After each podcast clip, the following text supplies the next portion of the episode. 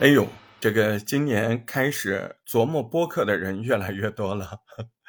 嗯，这个首先要感谢喜马拉雅平台最近对播客方面做了很多的引领的政策，也鼓励一些 MCN 公司啊来招募啊更多优秀的、长期的、稳定的播客节目创作者。那另外一方面嘛，当然就是这个社会所以然嘛。因为前一段时间你我你看我节目里面都说了，因为星巴克都开始做播客了，是不是？啊，那各大品牌它都会看到这个非常特别的声音节目的呈现。那这里面就出现了一个问题，因为有很多人他可能没有接触过中国当下的这样的播客的世界，那也有很多人呢，他可能是在国外老早就听过了，呃，这个播客，甚至看过一些经典的啊外文的播客制作的书籍。嗯那这里面就会产生一些问题，这都不是大问题，但都有可能酿成大问题，也没有多大问题啊。我是大石头啊，我们刚才说的大问题也会多大呢？就是会可能让你做不久呗，可能让你付出的努力，嗯，得不到正确的回报呗，嗯。那这里面有个最潜在的问题是什么？最潜在的问题就是国外的关于 podcast。啊，播客这件事情的定义啊，它完全拿到中国来是很难的。为什么呢？你说你说这么悬，怎么不能啦？哎，那首先定义一下，那在国外的广义的定义，podcast 就 pod 这本来是个播放器啊，就是它是什么意思？它是原来以为嗯，就是个人的或者小组织制作的声音节目啊，传到互联网上。大家可以自由下载、免费收听。那那所有的声音的节目，你只要能够啊制作出来、上传上去，然后大家呃分发收听，或者通过 RSS 这样的代码式文件自动的持续性的分发。什么持续持续性的？就是我填了这个代码之后，我下次一更新，哎，下一集，哎，它那边就自动的，哎，下一集出来了。那为什么不适用于中国呢？因为你你中国有很多东西，你国外没有啊啊，什么东西没有？那国外有像什么？国外有评书吗？哎，那你要说评书，这你看刘兰芳说岳全传啊，这个岳飞啊，人家这种东西你们听的很多，那国外没有啊，是不是？那那再告诉你一个国外更没有的有声书演播，国外也没有啊，嗯，没有。他扮演角色表演可能有，那是广播剧，对不对？广播剧国外有，它也不叫广播剧。嗯，待会儿我慢慢告诉你啊。其实我们玩的很多东西玩了好多年，国外还真没有。哎，它不同，哎，没有就没有。那跟于播客，它中间有什么冲突呢？就是从这个角度来说啊，中国本身声音节目，它虽然可能啊，podcast 这个形式出来的。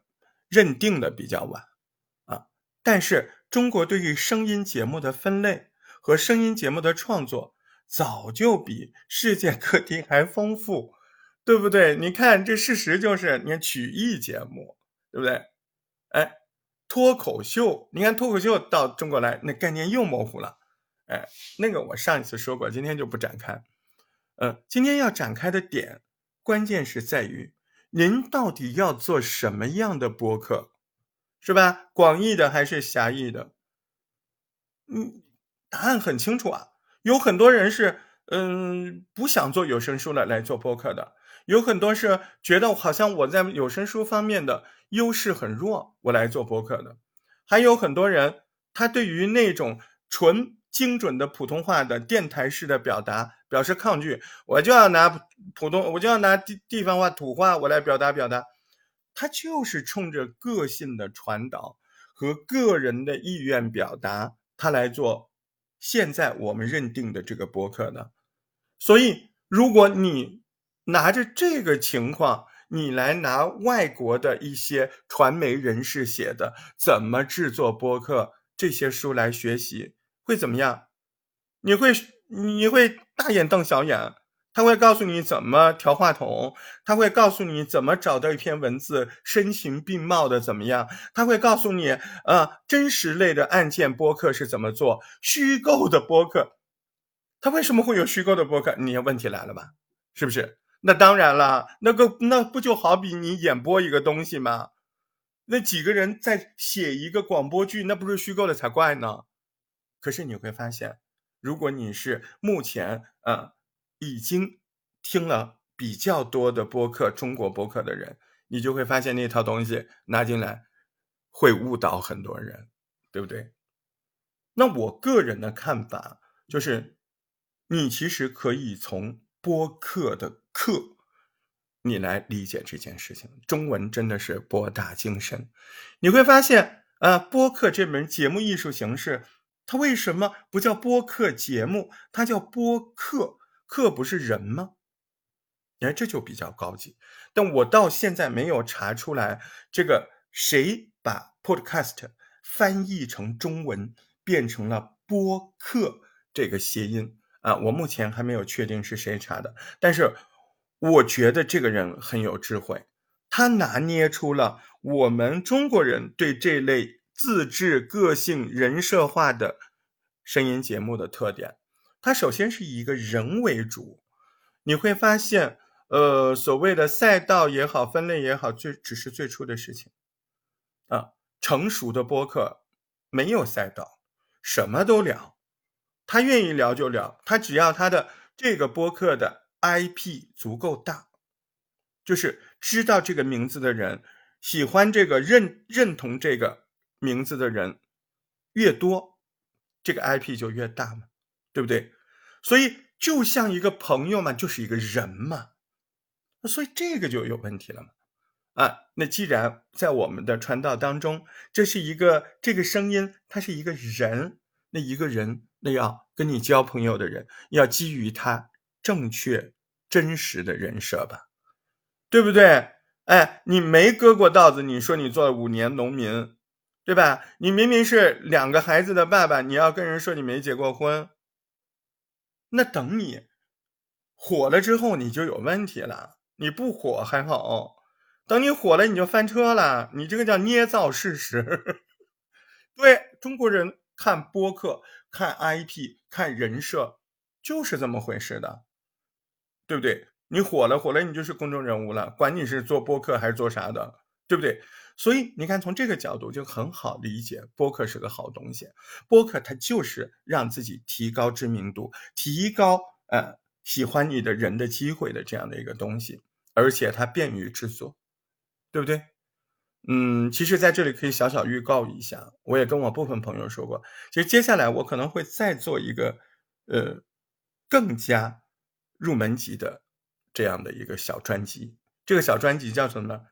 叫做拿起手机录节目，对，就这个主题。